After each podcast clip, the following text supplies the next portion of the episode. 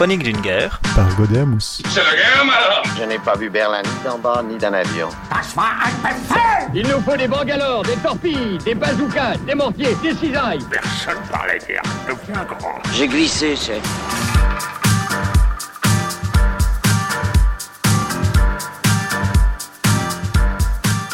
Bonjour tout le monde et bienvenue sur Chronique d'une guerre. Alors la fois précédente, on s'était arrêté au 9 juin et on avait vu que la situation n'était pas extraordinaire euh, pour les Français et vous allez voir que ça va pas aller en s'améliorant. Le 10 juin 1940, l'Italie déclare la guerre à la France et à l'Angleterre. Alors ce qu'ils veulent, c'est ouvrir la Méditerranée hein, sur, euh, sur l'océan. Et la France n'est pas vraiment menacée en fait sur terre. Mais c'est surtout sur mer que, que ça va se passer parce que leur flotte est équivalente à la flotte française. Et on a plus ou moins 120 sous-marins.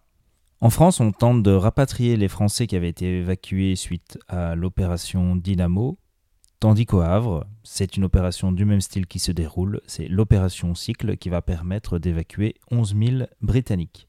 Les Allemands, eux, traversent la Seine à l'ouest de Paris et l'Aisne à l'est de la capitale. Pendant ce temps-là, la Norvège se rend sans condition officiellement, mais le roi et son gouvernement continuent la lutte depuis l'Angleterre. Le 11 juin, le Conseil suprême interallié se retrouve à Briare, ou Briaré, ne me demandez pas comment ça se prononce, et la France demande de l'aide aux Anglais qui refusent, car pour eux, la bataille de la France est perdue. Paris est déclarée ville ouverte, car elle est complètement euh, indéfendable, et les Allemands ne l'accepteront que si toute résistance militaire est supprimée sur une ligne qui part de Saint-Germain, qui passe par Versailles, Saint-Maur, et qui s'arrête à Meaux. Les Français acceptent.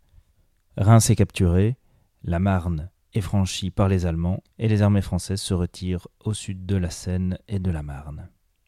La Grèce déclare de son côté qu'elle fera respecter sa neutralité. Le 12 juin, le Conseil interallié continue.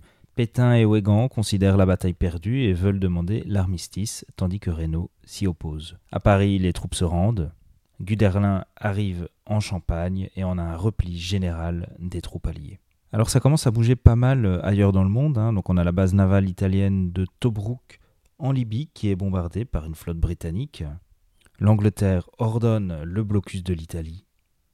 L'empereur d'Éthiopie, le Négus, qui est alors en exil à Londres, propose aux Alliés la participation de l'Éthiopie aux côtés des Alliés, tandis que l'Égypte rompt ses relations diplomatiques avec l'Italie.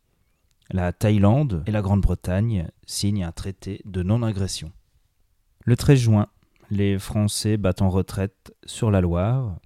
Les Anglais commencent à planifier l'opération Ariel, qui constitue l'évacuation des troupes anglaises restantes sur les territoires français.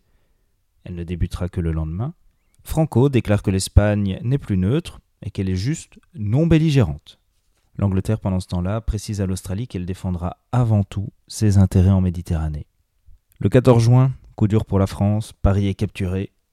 On voit les blindés entrer dans la capitale. À ce moment-là, les Allemands ont deux objectifs empêcher la formation d'un front sur la Loire et encercler la ligne Maginot. Du coup, on a des troupes qui vont enfoncer la ligne Maginot au nord de Sarrebruck.